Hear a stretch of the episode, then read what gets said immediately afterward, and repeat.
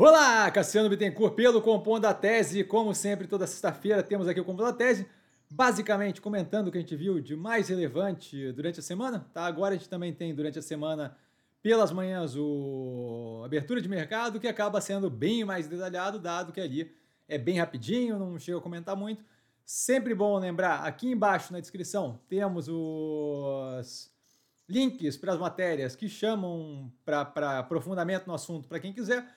E, como sempre, bom começar com um disclaimer: que eu falo aqui nada mais é do que a minha opinião sobre investimento, não é de qualquer forma, modo em geral, indicação de compra ou venda de qualquer ativo do mercado financeiro. E a gente passa para os assuntos, primeiramente, é, apontada ali quem vai ser a nova presidente do Banco do Brasil, tá? que sobe de gerência para a presidência, para CEO, o que é um baita de um pulo.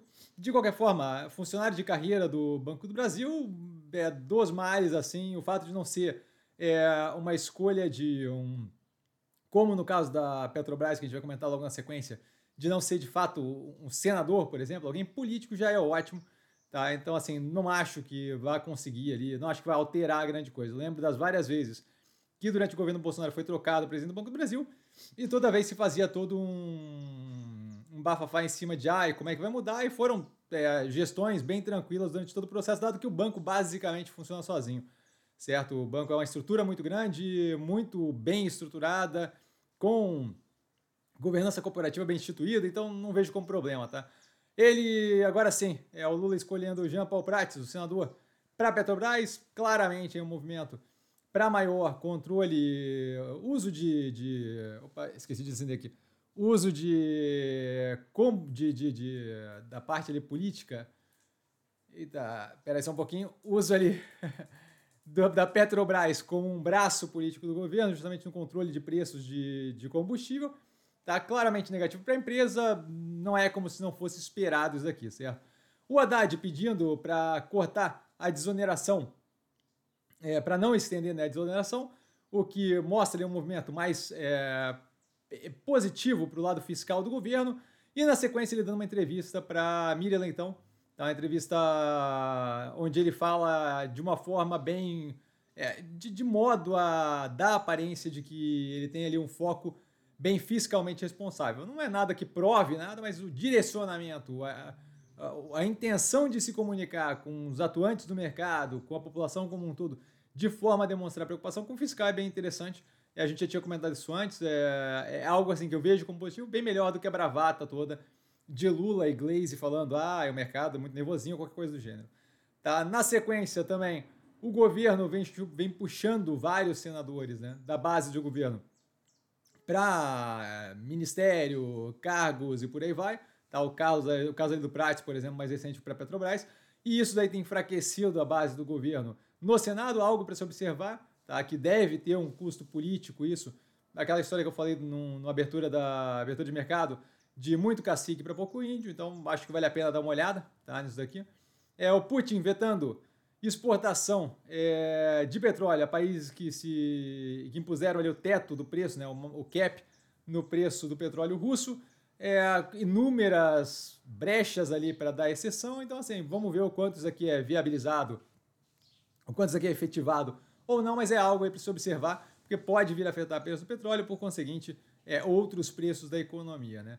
As ofertas de ação vão ter um processo mais agilizado através da CVM, que é bem positivo. O IPO é um processo que acaba demorando bastante. Eles estão ali agilizando o processo, daqui muito mais do operacional de mercado financeiro do que propriamente notícia política, econômica.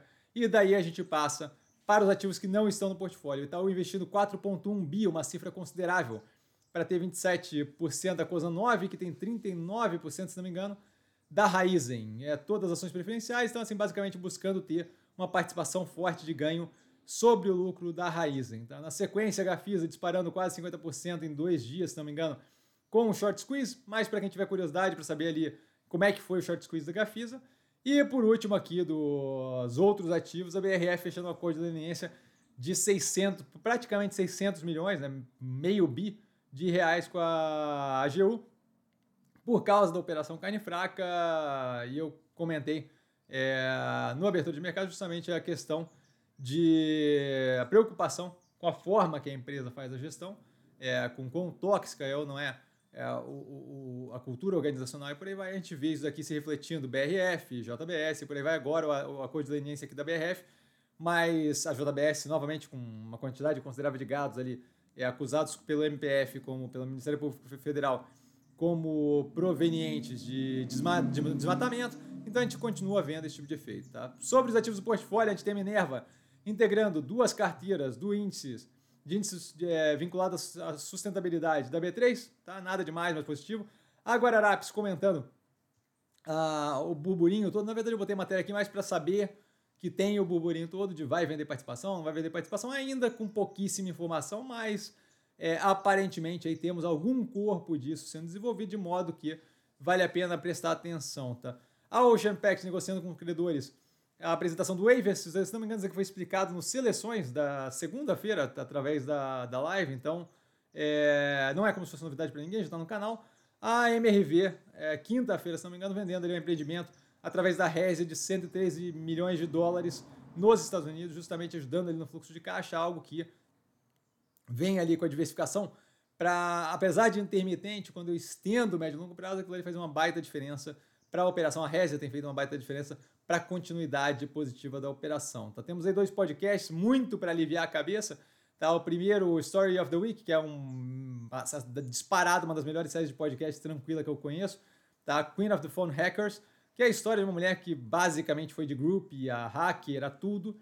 E a vida dela é bem interessante. Ele conta justamente a matéria que foi feita, se não me engano, na Slate, tá? que é uma, uma revista de tecnologia justamente falando a história é, dessa mulher, muito, muito interessante.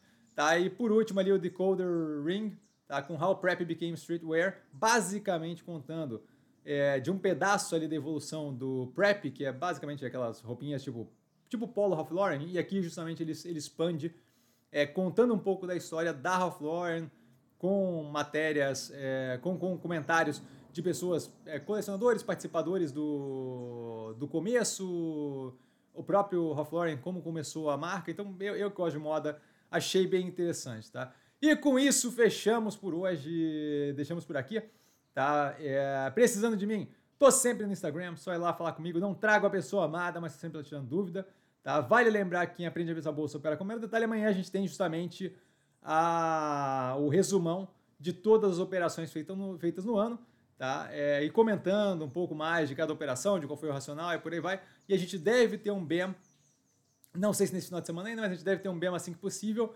é, comentando justamente como é que foi aquele movimento ali da Boa Vista para alocação em Modal Mais, Alpar 4, Alpargatas e Lojas Renner, tá? Mais do que isso, é importante lembrar que segunda-feira a gente volta novamente com abertura de mercado. Todo dia que tiver mercado aberto daqui para frente, nós teremos abertura de mercado nos moldes é, mais ajustados ali ao que ficou, ao que foi feito ontem, dado que ontem eu acho que acertou ali a, a medida certa.